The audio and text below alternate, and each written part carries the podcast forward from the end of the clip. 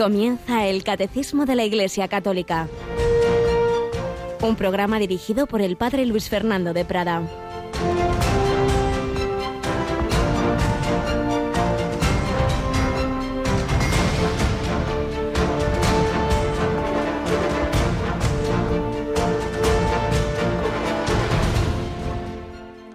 Tú vienes contra mí con espada, lanza y jabalina. En cambio, yo voy contra ti en nombre del Señor del universo, Dios de los escuadrones de Israel, al que has insultado. Toda la tierra sabrá que hay un Dios de Israel y que el Señor no salva con espada ni lanza, porque la guerra es del Señor y os va a entregar en nuestras manos. Alabado sean Jesús, María y José, muy buenos días en este miércoles 19 de enero de 2022. Madre mía, vamos de empezar el año 2022 y ya, ya el mes de enero empieza a entrar ya en su, en su tercer tercio. Y quizá alguno diga, pero ¿qué ha leído el padre? ¿Qué cosas más bélicas? Bueno, es una de las escenas más famosas, importantes del Antiguo Testamento, ese enfrentamiento entre el pastor, todavía lo era David, y el famoso Goliat un guerrero tremendo, tremendo, muchísimo más fuerte, alto, ejercitado en la lucha que, que David. Y sin embargo, pues ya vemos, David fue no apoyado en armas, no en su armadura, sino en la confianza en Dios. El otro con su soberbia, con su autosuficiencia, ya verás tú, te voy a echar a los perros. Y pues ya sabemos lo que pasó. ¿Quién venció?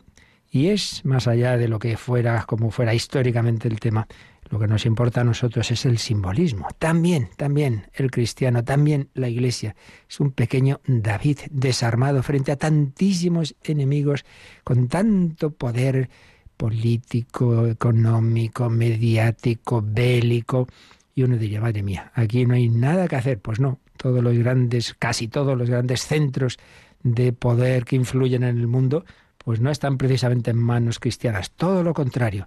Y tenemos ese peligro, esa tentación de desanimarnos, de decir, ay, ay, ay, ay, ay, y olvidarnos de que es el Señor que lleva la historia, que también estaba todo perdido en Jesús frente a sus enemigos. De hecho, el Evangelio de hoy es impresionante cuando Jesús le devuelve la movilidad a ese hombre que tenía un brazo paralizado, eh, no podía eh, mover su, su mano, la mano derecha paralizada, y viendo ese milagro, ¿cómo termina el Evangelio? Diciendo que al salir de la sinagoga donde ocurrió el milagro, los fariseos se confabularon con los herodianos para acabar con Jesús. Pero bueno, se ha hecho un milagro, hacer un favor inmenso a un hombre, ha hecho el bien, debéis ser agradecidos. No, no. El bien suscita la reacción contraria cuando hay personas que están poseídas por el espíritu maligno. Bien, pues Jesús, en efecto, le vencieron sus enemigos humanamente. Acaba en la peor forma, en la cruz, en un sepulcro. Bueno, sí, sí, eso era el viernes. Espérate al domingo. Y ha resucitado. Y aquello que esperaban terminar con, con ese grupillo, como esos pobres insensatos, pues mira tú, veinte siglos después, aquí estamos, aquí estamos. Y si ponemos nuestra confianza en lo humano, pues acabaremos derrotados, por supuesto. Pero si la ponemos en el Señor por caminos misteriosos, sin que nos evite, pues en tantas ocasiones, el sufrir, la cruz, derrotas, fracasos, sí, sí, sí, sí. Pero el final es la victoria de Cristo. Por eso, con mucha confianza, dice Jesús en la última cena de sus apóstoles, en el mundo tendréis luchas, pero no tengáis miedo, tened valor, yo he vencido al mundo. Y la Virgen María en Fátima, después de anunciar aquellas tragedias y calamidades que ocurrirían si la humanidad no se convertía, como por desgracia ha sido. Sin embargo, termina diciendo, por fin mi corazón inmaculado triunfará. Así que con confianza, y eso le pasa también a Radio María, es muy sencilla, muy pobre, empieza siempre pues de una manera realmente eh, que hay quien se ríe de ver dónde van estos pobres desgraciados y tal, y ahí va, poquito a poquito, granito a granito, hormiguita a hormiguita, tanta gente buena que va poniendo su colaboración y nos plantamos en 23 años. Mónica Martínez, buenos días. 23 años los que tengo yo. Exactamente, los que cumpliste ayer. alguno más, alguno más. Sí, unos cuantos. Pero bueno, Radio María, 23 años, Mónica, que empezó, empezó aquí abajo, ahí en la esta parroquia de la dehesa, en lo que llamaban las catacumbas, en una, un cuartito que yo todavía he grabado ahí alguna vez. Alguna, yo he bajado unas cuantas veces también a grabar algún programa. Sí, sí. Y era pues eso, realmente pues, pues solo demasiados nos dejaban, ¿verdad? Pues claro, y cada aniversario, cada cumpleaños, sea de institución o sea el nuestro, es para dar gracias a Dios por un año más de vida. Tenemos que dar gracias por cada día, pues también por el año que, que ha pasado. Así es, y viendo pues estos milagros, estas cosas de Dios, que algo muy sencillito entre, entre una jungla de grandes cadenas que tienen, vamos, ni, ni comparación de medios en todos los sentidos técnicos, económicos, influencias políticas, nosotros no somos nadie, sí, sí, todo lo que quiera. Pero al final se va extendiendo, extendiendo, extendiendo, y lo que empezó en este barrio, pues ahí va, ahí está, llegando a casi toda España y ayudando a otras naciones como eran nuestros hermanos de Portugal, que también, también están empezando ahí poco a poco, pero adelante, en medio de dificultades. Bueno, pues el día, el lunes que viene, es 24 de enero, es justamente el aniversario, la primera emisión de Radio María desde esta parroquia fue el 24 de enero de 1999, por tanto, como siempre, celebraremos ese cumpleaños, por supuesto, con oración con nuestros oyentes, el el rosario con el que podrán participar quienes quieran, con la Santa Misa que celebraremos aquí en nuestra capillita, por, por tantas personas que han hecho, ha sido ese, como ese David, que han colaborado en esta obra del Señor y de la Virgen María, y bueno, y más cosas que ya contaremos, y sí que también, pues si queréis enviarnos vuestros, vuestras palabras, como hemos hecho en la campaña de Navidad, y queréis decirnos algo de qué ha hecho Radio María en vuestra vida, y os queréis mandar una felicitación, recordamos ese correo muy facilito que hemos usado mucho en la campaña, ¿verdad? Así es, es el correo testimonios arroba radiomaria.es, testimonios arroba radiomaria.es. Ahí podéis dejarnos vuestros mensajes y, y, ese lunes pues los compartiremos en ese día de, de alegría, de felicitación. Pues nada, que nos encomendamos a vuestra oración. También estamos estos días, ya sabéis, unidos a la Iglesia Universal en petición por otra cosa que humanamente es imposible, pero nada es imposible para Dios. Estamos en oración, ¿verdad, Mónica? Sí, hay que rezar, hay que hacer también, pero todo fruto de la oración, porque si no se quedará en un activismo sin sentido. Sí, me refiero ahora en concreto al, octavario de, ah, oración. Claro, también hay que rezar por esa unidad de los cristianos, fundamental para, bueno, pues, pues para que la Iglesia sea lo que el Señor nos pidió, una.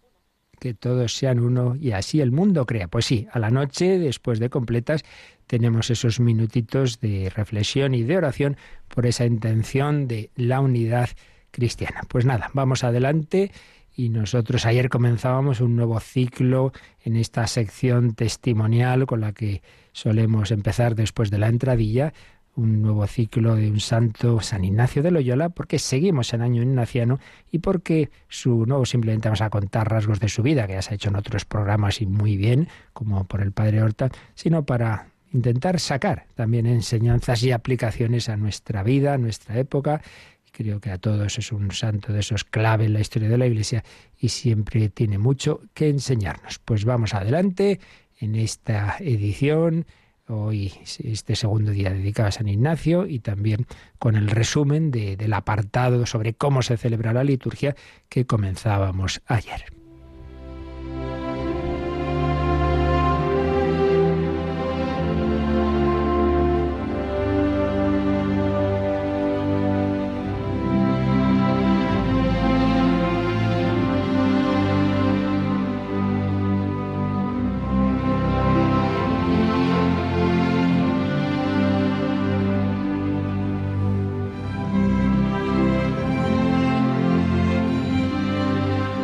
San Ignacio de Loyola. Algunos retazos de su vida, de su historia, de su biografía, para sacar enseñanzas a la nuestra, nuestra vida. Y lo primero, después de que ayer hablamos de su nombre, que podemos pensar y que siempre al intentar conocer a una persona debemos mirar son sus raíces, lógicamente. El lugar donde vivió, ya hablábamos de ese precioso lugar de, de y la familia de la que venía. Y aquí lo que tenemos que pensar es cómo, recordemos que en los Evangelios, en, en Lucas y en Mateo, se nos hacen dos genealogías de Jesús. El Hijo de Dios, cuando se hace hombre, entra en la historia humana, tiene unas genealogías. Y en esas genealogías hay de todo, más bien bastante malo, porque nos encontramos antepasados de Jesús pues muy pecadores, nos encontramos adulterios, nos encontramos homicidios, nos encontramos un poco de todo. Y ahí, pues también la, enseñanza es cómo mm, Dios, que entró en nuestra historia humana y la redimió, la purificó y puso un último filtro en esas generaciones con María Inmaculada, que llena del Espíritu Santo, pues va a ser el, el seno donde se va a realizar esa encarnación pues también la vida de los santos, pues, pues obviamente son llamados por Dios en medio de circunstancias muchas veces negativas. Y con esto quiero decir que hay personas que muchas veces están siempre lamentándose, claro, yo es que, he tenido mala suerte, es que, es que mi familia, es que mis padres, es que fui abandonado, es que, es que murieron pronto, es que no, sí, sí, sí, sí, es verdad, es verdad. En, en la historia humana pues está el dolor, está la limitación, está el pecado. Pero si uno ve la vida de muchos santos, se encuentra con esto y se encuentra que a pesar de eso, Dios ha sacado de ellos esa obra de arte. Por eso no debemos nunca desanimarnos. Y esto lo cuento pues a propósito de San Ignacio, por lo que ahora enseguida vamos a recordar. De esas circunstancias de su vida, de su familia, de su genealogía y también de la muerte de sus padres.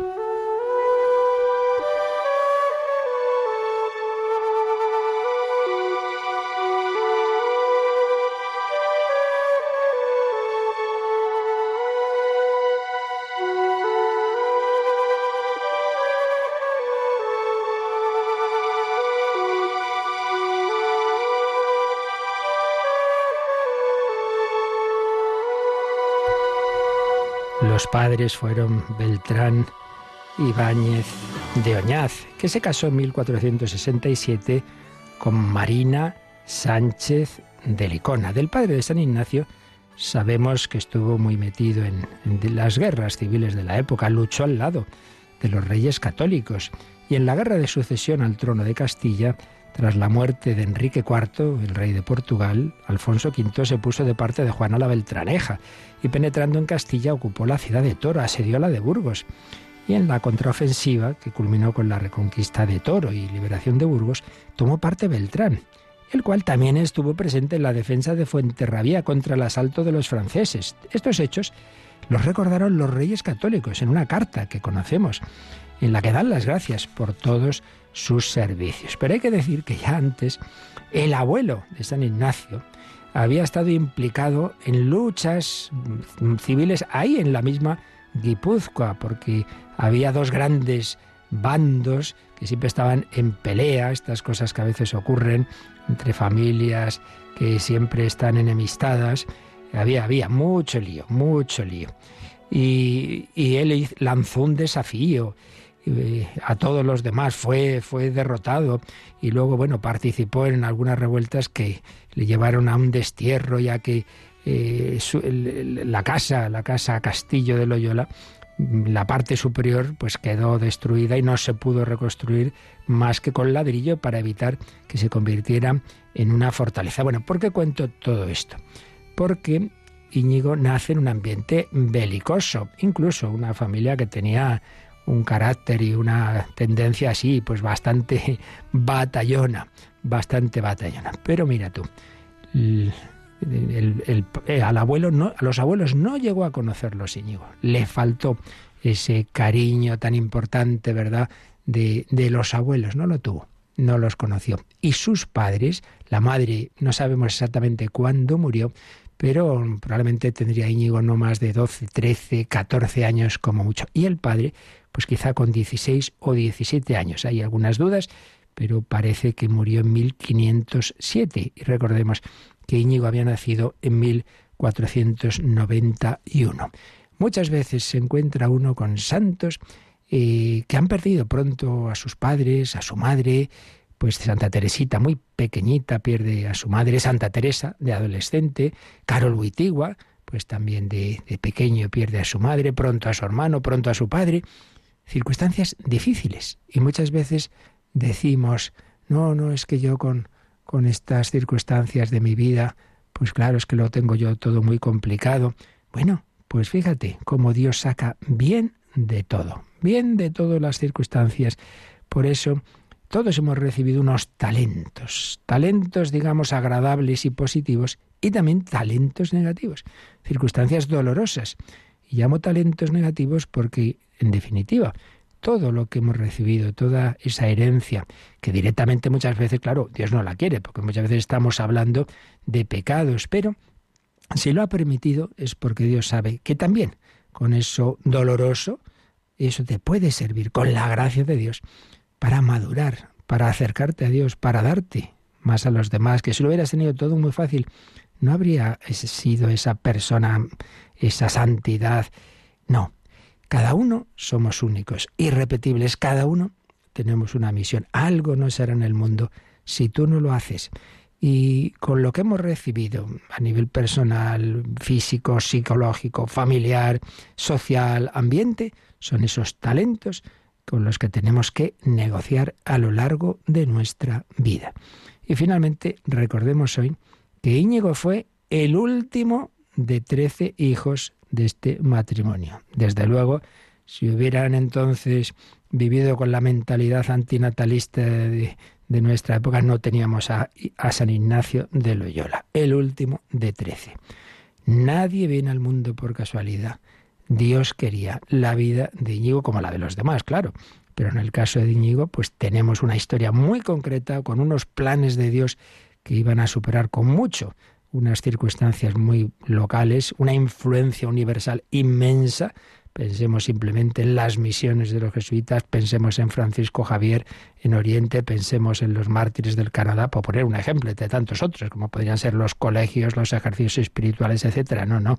Dios no, lo, no actuaba así a lo loco, sabía muy bien lo que iba a hacer, los planes suyos, pero esos planes con alguien que, para empezar, podían haber existido. El décimo tercero de los hijos de esa familia. En segundo lugar, un ambiente, pues en principio no es precisamente muy eclesiástico, un hombre, un ambiente batallador y con un carácter pues polémico, como ya iremos viendo, y con circunstancias difíciles de, de esas batallas, las consecuencias que tuvieron en su familia y la pérdida de adolescente de sus padres. Todo entra en el plan de Dios, no nos desanimemos nunca, no pensemos que yo, claro, con las circunstancias que Dios me ha dado en mi vida, no podré hacer nada. Yo siempre parto en plan determinista, eh, freudiano, de ya con la infancia que tuve no hay nada que hacer. De eso nada. Para Dios nada hay imposible.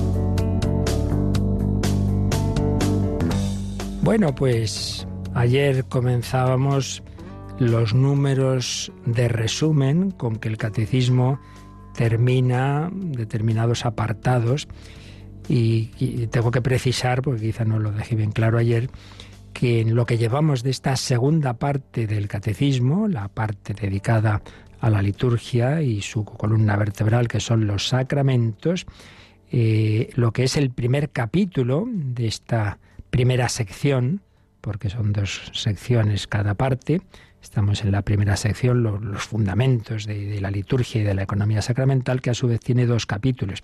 Y digo que lo que es el primer capítulo, ya habíamos visto sus números de resumen.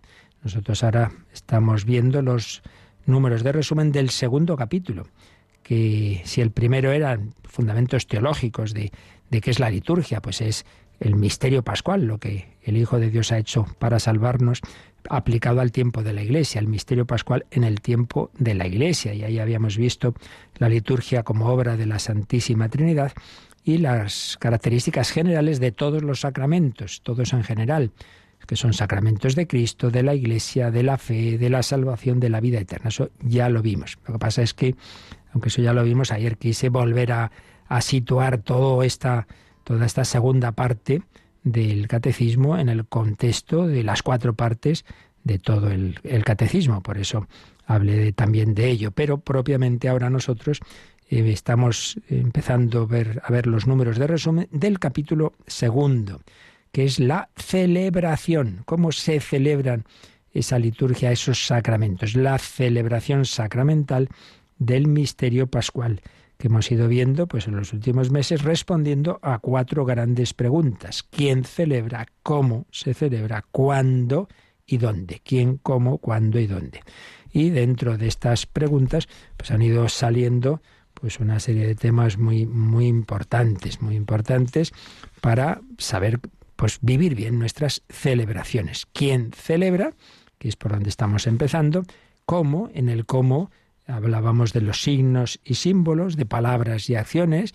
Ahí es donde hablamos también del canto y la música y de las imágenes sagradas. En el cuándo, pues estuvimos hablando del tiempo litúrgico, como el tiempo es muy importante en la celebración litúrgica.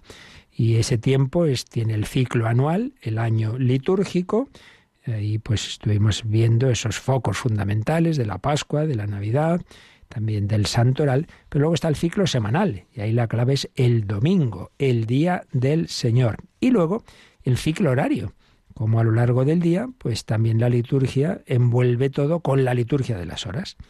Eso en cuanto al cuándo. Y la última pregunta era el dónde es lo último que hemos visto, y en ese donde, pues hemos hablado del templo, del altar, del ambón, etcétera, etcétera. Pues bien, es este capítulo el que ahora nos resume el catecismo con estos números que en la tipografía en que está editado, pues vienen en cursiva, y que repito, pues es lo esencial de lo que se ve en cada apartado, que por lo menos se nos quede esto. Ayer ya leíamos el primero de estos números, pero vamos a retomarlo ahí y por tanto releemos este número, Mónica, 1187. La liturgia es la obra de Cristo total, cabeza y cuerpo. Nuestro sumo sacerdote la celebra sin cesar en la liturgia celestial con la Santa Madre de Dios, los apóstoles, todos los santos y la muchedumbre de seres humanos que han entrado ya en el reino. Por tanto, a la primera pregunta, ¿quién celebra? ¿Cuál es la respuesta? Jesucristo. Pero Jesucristo, como decía San Agustín, en cuanto Cristo total. ¿Por qué esto de total? Porque es Él, cabeza, el que está en el cielo, el hombre Cristo Jesús, Hijo de Dios, como hombre muerto y resucitado, ascendido a la derecha del Padre, pero nos incorpora a Él, nos une a Él, nos envía en el Padre y el Hijo, nos envían el Espíritu Santo, que nos unen a Cristo. El camino ordinario es el camino precisamente de los sacramentos, fundamentalmente el bautismo, a través del cual quedamos incorporados a ese cuerpo místico. Entonces, celebra Jesucristo, cabeza, pero nos incorpora a nosotros, miembros de su cuerpo. Y por eso decíamos, cuando vamos a una celebración litúrgica, pues hagamos ese acto de fe, que no estamos solos los que estamos viendo ahí, a lo mejor estamos un, día en una capillita ahí y hace frío, hay pocas personas y, ay, fíjate que estamos aquí cuatro gatos, que hay cuatro gatos, estamos millones, porque siempre la liturgia la celebra Cristo en el cielo, siempre Él está alabando al Padre, está intercediendo, está dando gloria, pero unido a la Santísima Virgen, a San José, a todos los ángeles y santos. Esto es lo que aparece en esas imágenes del Apocalipsis. Por tanto, una visión de fe, una visión de fe. Sea una celebración maravillosa en, en no sé qué catedral, con un coro espectacular, con estas imágenes de que hay aquí en esta catedral y con este tantos el obispo, los sacerdotes, tal, eh, o sea, que está aquí un sacerdote que así es casi el solito y, estamos aquí unas poquitas personas y, ni cantamos o cantamos mal y bueno, pues mira, eh, evidentemente lo primero pues ayuda, ayuda de una manera especial, pero lo segundo también muchas veces porque ahí ejercitamos más la fe de no quedarnos en en lo externo, sino mira, lo importante es que aquí está Jesucristo y que Él se nos comunica. Él es el que celebra. Él es el que celebra. Bueno, aquí no desarrollamos obviamente porque recuerdo que estamos simplemente resumiendo lo que ya en su momento explicamos despacio, pero sí que vamos a ampliar lo que dice el 1187, siempre lo hacemos, viendo la forma en que estos mismos conceptos los explica y los pone de una manera como más juvenil, el catecismo de jóvenes, el que Benedicto XVI regaló a los jóvenes precisamente en la Jornada Mundial de la Juventud que se celebra aquí, en Madrid, y aquí al lado, en Cuatro Vientos, el Yucat. Por eso, Mónica, vamos a irnos ahora al número 179 del Yucat. Recordemos que el Yucat tiene esta, es una estructura que es primero una pregunta. Y esa pregunta tiene una primera mm, parte de respuesta como más esencial y luego lo desarrolla un poquito. La pregunta es precisamente ¿quién celebra la liturgia? El primer párrafo de respuesta, ¿qué nos dice? Es el mismo Cristo, el Señor, quien celebra en todas las liturgias terrenas la liturgia celestial, que abarca a ángeles y hombres, a vivos y difuntos, pasado, presente y futuro, cielo y tierra. Los presbíteros y los fieles participan en la celebración litúrgica de Cristo de diferente manera. Bueno, pues como veis, lo primero que nos dice es más o menos lo que ya habíamos visto en el número 1187 del Catecismo, que el que celebra es Jesucristo en todas las liturgias terrenas. Hagamos ese acto de fe. Yo estoy viendo aquí al cura que preside la misa. Bueno, pues el cura va revestido como señal de que no es don Pepito, que es Jesucristo el que está aquí. Pero además, segunda parte, digamos, de nuestro acto de fe, es que hay una ventana que nos une al cielo. Estamos en la liturgia celestial y ahí con Jesucristo están, dice este número del Yucat, ángeles, hombres, vivos, difuntos. Y ahí podemos recordar que, en efecto, en la liturgia se hace mención en distintos momentos a estas personas. Por ejemplo, en la misa, cuando el santo que decimos con los ángeles, arcángeles, todos los coros celestiales, pues alusión a los ángeles. Luego en la plegaria eucarística, pues también con Santa María, la Virgen, su esposo San José, eh, los ángeles, los, esto, los, los, apóstoles, los mártires, aquellos que vivieron en tu amistad, pues alusión a todos los que están en el cielo, los que han muerto en tu amistad, los difuntos, los difuntos que se han salvado porque han muerto en la amistad con Dios, también si están en el purgatorio, intercedemos siempre por ellos, si están en el cielo, pues ya los hemos mencionado genéricamente. Por tanto, se hace siempre, en efecto, al menos en la Santa Misa y muchas veces también en la liturgia de las horas, esa, eh, por ejemplo, en la liturgia de las horas ya sabéis que la última petición de víspera siempre es por los difuntos. Ahí rezamos nosotros por ellos, pero también muchas veces aparece esa intercesión de los ángeles, de los santos, obviamente, siempre que celebramos en la liturgia pues algún santo, pues, pues estamos encomendándonos a aquellos que desde el cielo pues están unidos a nosotros.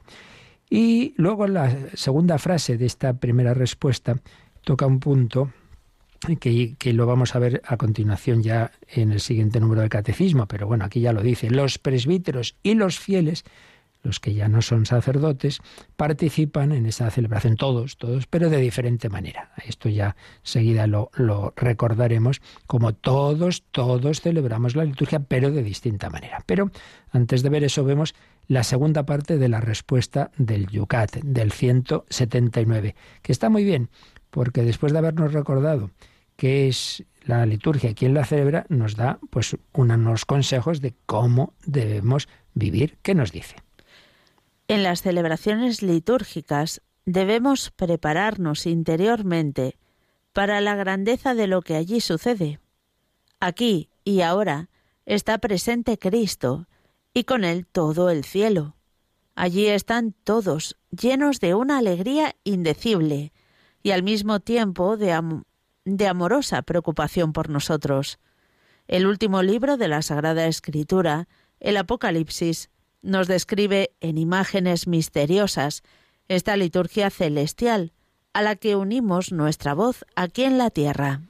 Bueno, pues la consecuencia de lo que se nos está diciendo es clara, que hay que prepararse interiormente. Por eso, como ya me habéis escuchado bastantes veces, hay un consejo de sentido común.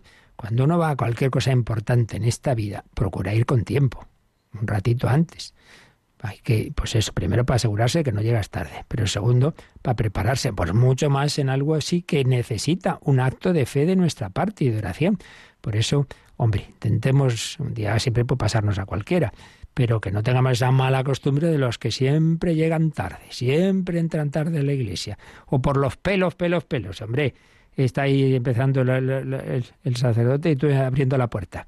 Pues hombre, llegaron unos minutos antes a hacer un poco de oración, pedir al Señor, a la Virgen, a los santos que nos ayuden a vivir eso y hacer este acto de fe, decir, mira, salga quien salga, sea el sacerdote que salga ahora, es Jesucristo y aquí está la Virgen y, y me uno a todos los ángeles y los santos. ¿Y a qué vengo? Pues a alabar, a adorar, a dar gracias, a pedir, a reparar, recordar pues todas esas dimensiones de la liturgia, prepararnos interiormente para la grandeza de lo que allí sucede, de lo que allí sucede. Voy a glorificar al Señor. Santo, santo, santo es el Señor. Y otra cosa muy, muy buena, muy práctica, es que en nuestros ratos de oración, de vez en cuando, los dediquemos a meditar oraciones litúrgicas. Por ejemplo, el Gloria a Dios en el cielo. Oye, dale vueltas, despacito, rézalo, o el santo, etcétera.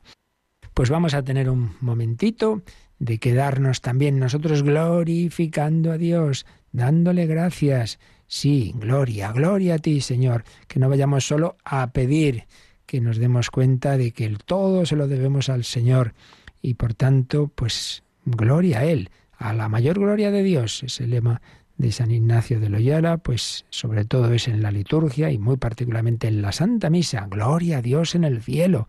Por tu inmensa gloria te alabamos, te bendecimos, te adoramos.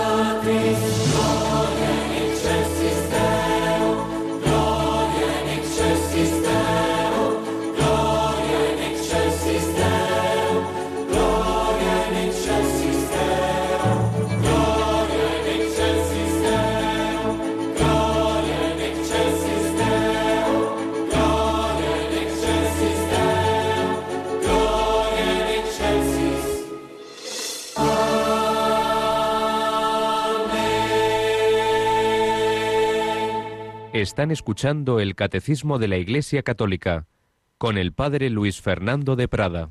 Gloria in excelsis Deo, sí.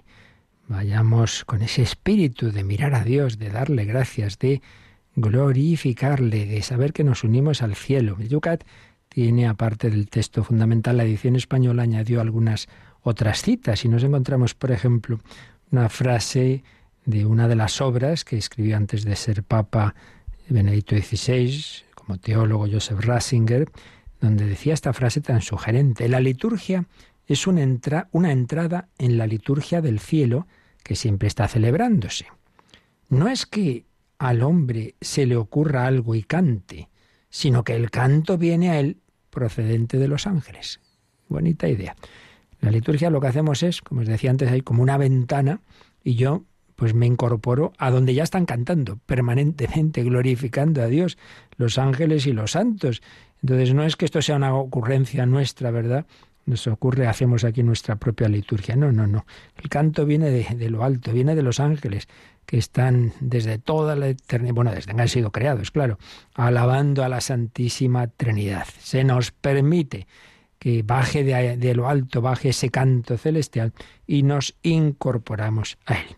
Por tanto, visión de fe, pues de lo que ocurre en la liturgia. Bueno, pues esto es lo esencial. Estamos solo, como digo, en, resumen, ¿verdad? Viendo el resumen de, de lo que nos ha ido explicando a lo largo de estos últimos números el catecismo. Vamos al siguiente número del resumen, Mónica, el 1188. Y aquí se nos va a precisar eh, quiénes, eh, los que estamos aquí abajo, todos nosotros somos sujetos de la celebración. A ver qué dice.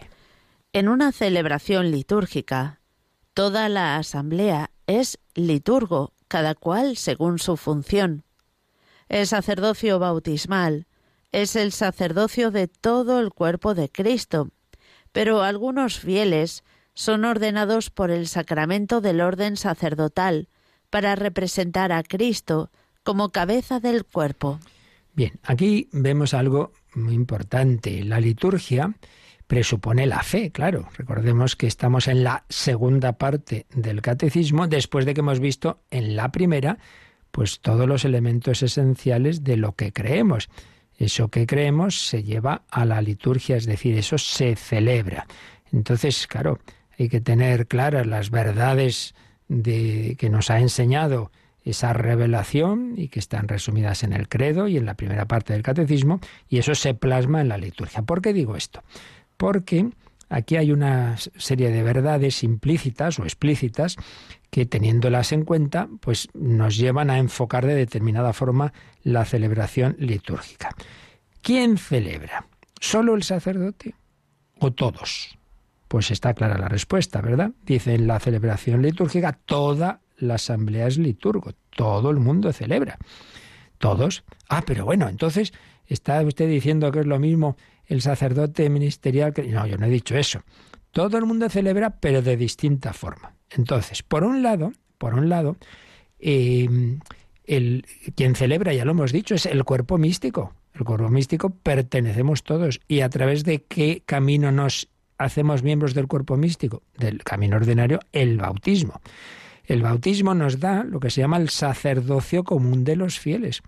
Es decir, todo cristiano es sacerdote en el sentido de que está llamado a dar culto a Dios, a glorificarle, a alabarle, a pedir, a ofrecer la propia vida. Entonces, en ese sentido, todos somos sacerdotes y por tanto en la liturgia tú ejerces tu sacerdocio y por eso en las, las celebraciones tienen partes en que dice el presbítero y partes de todos juntos y partes de solo los no presbíteros. ¿Veis? Hay un diálogo ahí. Por tanto, por un lado hay que decir que todos celebramos. Y por eso cuando a veces hay oyentes que tenemos que decir que muchas veces hay quien se debe pensar que sabe mucho más que todos los, los que tenemos aquí en la radio y siempre, oiga, que se ha dicho esto mal. Y hay muchas veces que recibimos algunas cosas que nos dicen, pero bueno, por Dios, que ya sabemos algo del tema, ¿no? Cuando, por ejemplo, se dice, hay una Santa Misa y preside el Padre, no, no se puede decir preside, como si lo estuviéramos diciendo en un sentido falsamente democrático, asambleario, como si lo, en un sentido del mundo protestante más radical, en el que todos son iguales, entonces el, el pastor simplemente es uno elegido democráticamente por el pueblo y entonces dirige un poco la oración, pero todos son... Y no estamos diciendo eso, no estamos diciendo eso. No es presidente en ese sentido de igualitarismo, sino en el sentido de que no es el único que celebra y ciertamente es el que el que dirige todo y, y, ya sabemos que está en otro nivel porque hay otro sacerdocio después que es el sacerdocio ministerial. Entonces, como siempre pasa, están los dos extremos en la fe y en la espiritualidad, dos extremos en los que podemos caer erróneamente uno, pensar que solo celebra el sacerdote eh, ministerial, el presbítero, vaya, y por tanto eh, no podríamos decir nunca eso de preside, sino simplemente celebra él. Eh, pues eso no es verdad, porque celebra todo el cuerpo místico. Por el sacerdocio común todos tomamos parte en la celebración. Pero el otro error quizá más, más extendido en el mundo de hoy, ciertamente. El error de decir, no, no, aquí ya todo el mundo igual. Entonces todos decimos juntos la fórmula de la consagración, eh, la parte que dice el, presbítero la decimos también nosotros, que no, hombre, que no, que no es lo mismo, que solamente el presbítero ha recibido el sacerdocio ministerial por el cual puede decir, esto es mi cuerpo, yo te absorbo de tus pecados, etcétera, etcétera, etcétera. Entonces, todos celebramos, pero de distinta forma, claro, y en ese sentido, pues eso no podemos irnos a ese otro error de ese igualitarismo y de que cada día hacemos con la liturgia todos lo mismo, lo que nos dé la gana. Pues no, pues no. Entonces, ni una cosa ni otra. Pues aquí está bien clarito. En una celebración litúrgica, toda la asamblea es liturgo, pero cada cual según su función. Y desde luego son muy distintas las funciones del presbítero, luego el diácono, los acólitos lectores y luego el resto de los fieles, pero todos participamos en ella. Y por eso, pues hay, hay oraciones que debemos decir y bien dichas y todos juntos. Porque, sigue diciendo, el sacerdocio bautismal es el sacerdocio de todo el cuerpo de Cristo. Tú también eres sacerdote en ese sentido del sacerdocio común. Pero algunos fieles son ordenados por el sacramento del orden sacerdotal para representar a Cristo como cabeza del cuerpo. Si decíamos que quien celebra es Cristo, el Cristo total, cabeza y cuerpo, ¿quién representa a Cristo cabeza? El presbítero, el obispo más todavía, claro. El presbítero, el obispo, el papa, bien, la cabeza, pero el resto del cuerpo, que también es Cristo, también celebra, entonces, eh, por, el por el sacramento del orden, se entra en esa representación de Cristo cabeza y por el, sacramento del bautismo completado en la confirmación, pues se, se entra en el sacerdocio común de los fieles. Esto es lo que debemos tener claro y por tanto tú también celebras de una manera distinta, de una manera distinta a cómo celebra el presbítero. Bueno, pues vamos a ver, Mónica, esto como nos lo dice el Yucat en el número 180, bueno, ya nos lo había dicho antes en el 179, los presbíteros y los fieles participan en la celebración litúrgica de Cristo de diferente manera. Pero ahora, aunque no es que sea exactamente cada número de Yucat responda a lo mismo que en el, el Catecismo Mayor, pero bueno, va tocando temas semejantes que nos vienen muy bien. 180. Pregunta. Aquí la pregunta es esta. ¿Por qué traducimos liturgia como culto divino? Recordemos que ya vimos que la palabra liturgia, su origen griego, eh, al principio era una obra pública, un servicio público. Bueno, pues entonces se tomó esta palabra como algo público, pero que se hace en la iglesia y que concretamente es un culto, un servicio de dar culto a Dios. Bueno, ¿por qué traducimos liturgia como culto divino? ¿Qué responde el Yucat? El culto o servicio divino es ante todo el servicio que Dios nos hace a nosotros. Y solo, en segundo lugar, nuestro servicio a Dios. Dios se nos da bajo signos sagrados para que nosotros hagamos lo mismo entregarnos sin reserva a Él.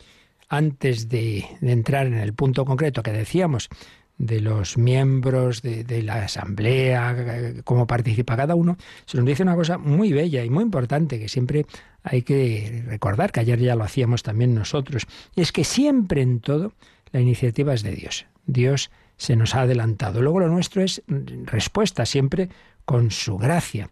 Y recordemos que en la institución del sacramento de los sacramentos, la Eucaristía, Jesús antes de hacerlo lavó los pies, se puso al servicio de... Es impresionante, un Dios, un Dios. Claro, por eso es San Pedro, cuando se encuentra a Jesucristo a sus pies, no, no, no, no, tú lavarme los pies a mí. Un Dios que se pone a nuestros pies, porque está empeñado en servirnos. No he venido a ser servido, sino a servir.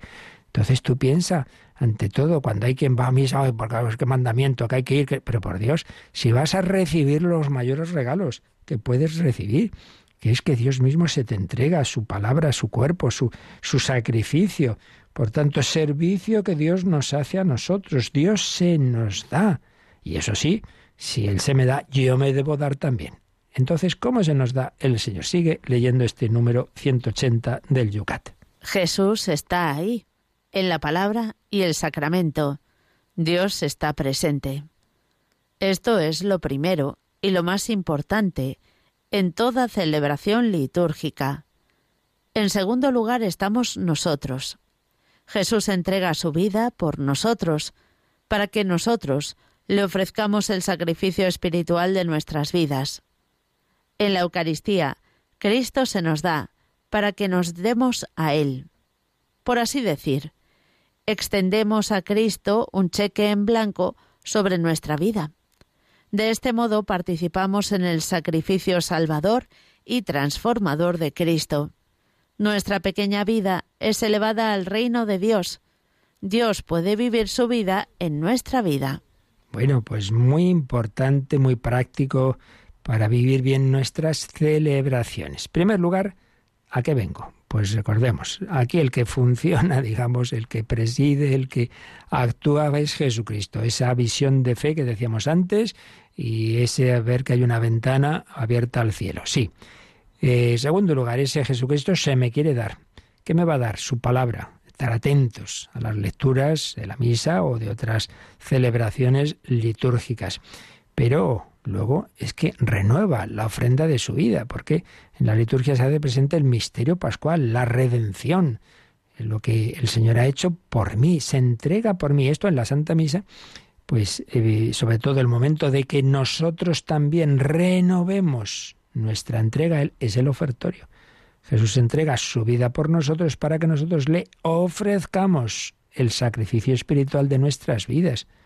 Claro, entonces, como tantas veces recordado en las retransmisiones, la misa no es un espectáculo al que se asiste desde el patio de butacas lo que hacen ahí arriba. No, no es un espectáculo, es algo en lo que tú estás implicado.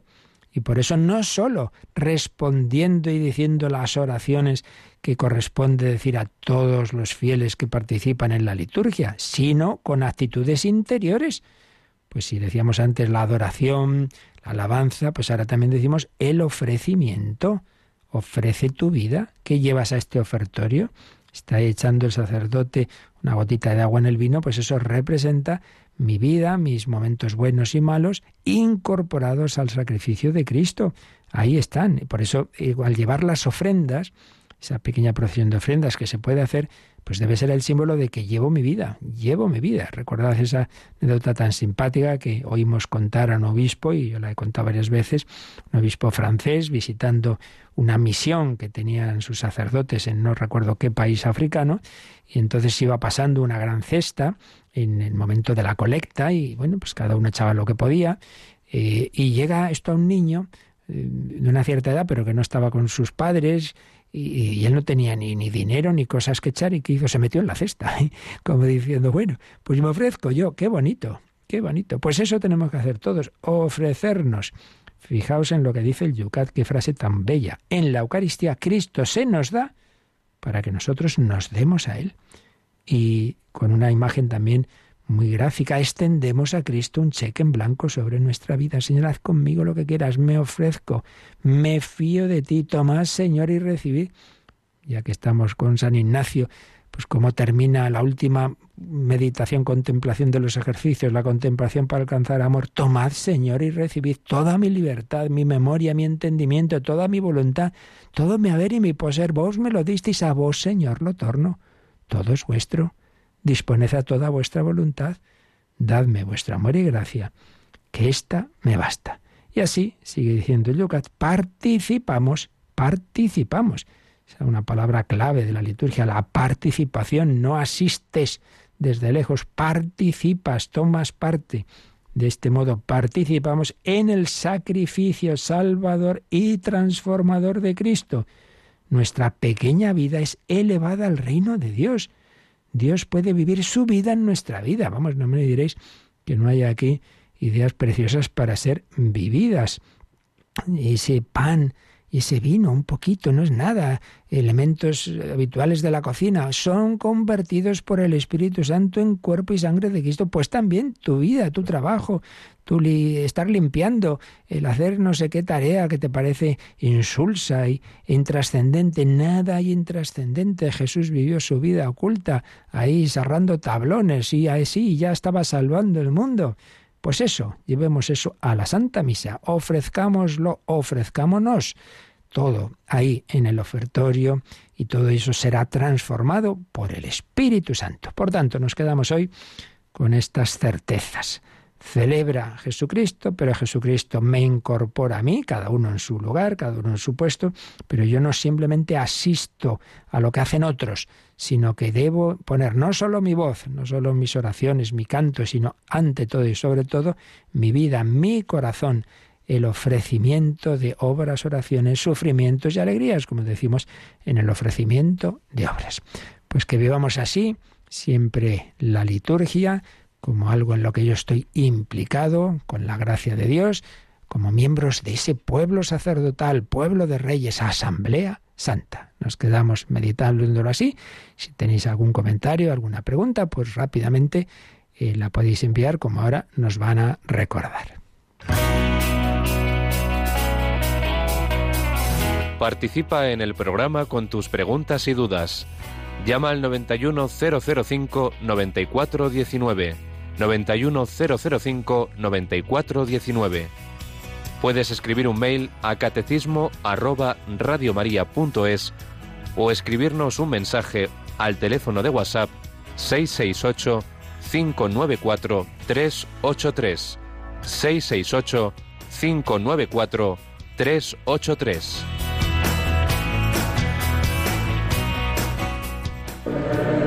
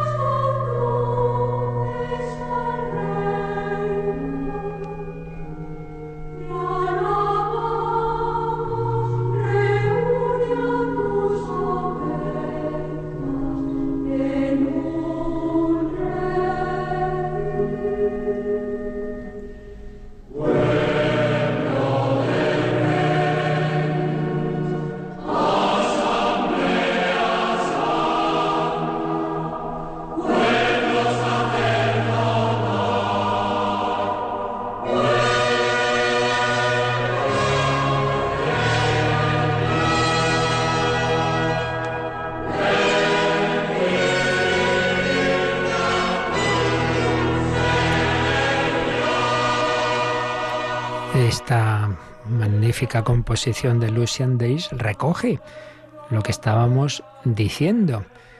El pueblo cristiano es pueblo de reyes y pueblo sacerdotal, porque por el bautismo hemos sido incorporados a Cristo sacerdote, profeta y rey.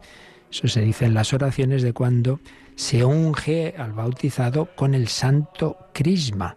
Luego también en la confirmación, ese crisma pues acaba de confirmar esa incorporación a Cristo. Pueblo de reyes, asamblea santa, pueblo sacerdotal. Bendice a tu Señor. No vienes a asistir a lo que hacen otros, sino tú también a bendecir a Dios como pueblo sacerdotal.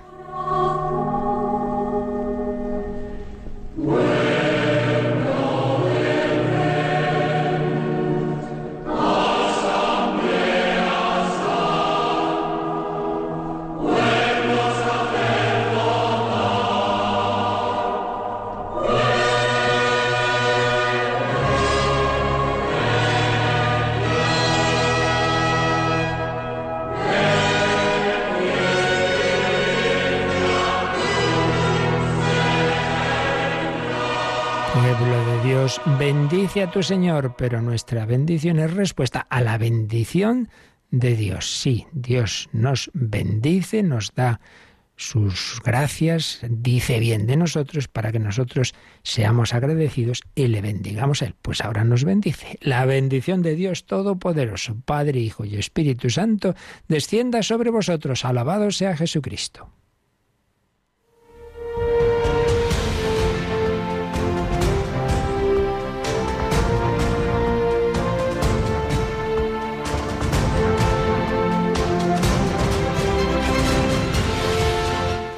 Escuchado en Radio María el Catecismo de la Iglesia Católica. Un programa dirigido por el Padre Luis Fernando de Prada.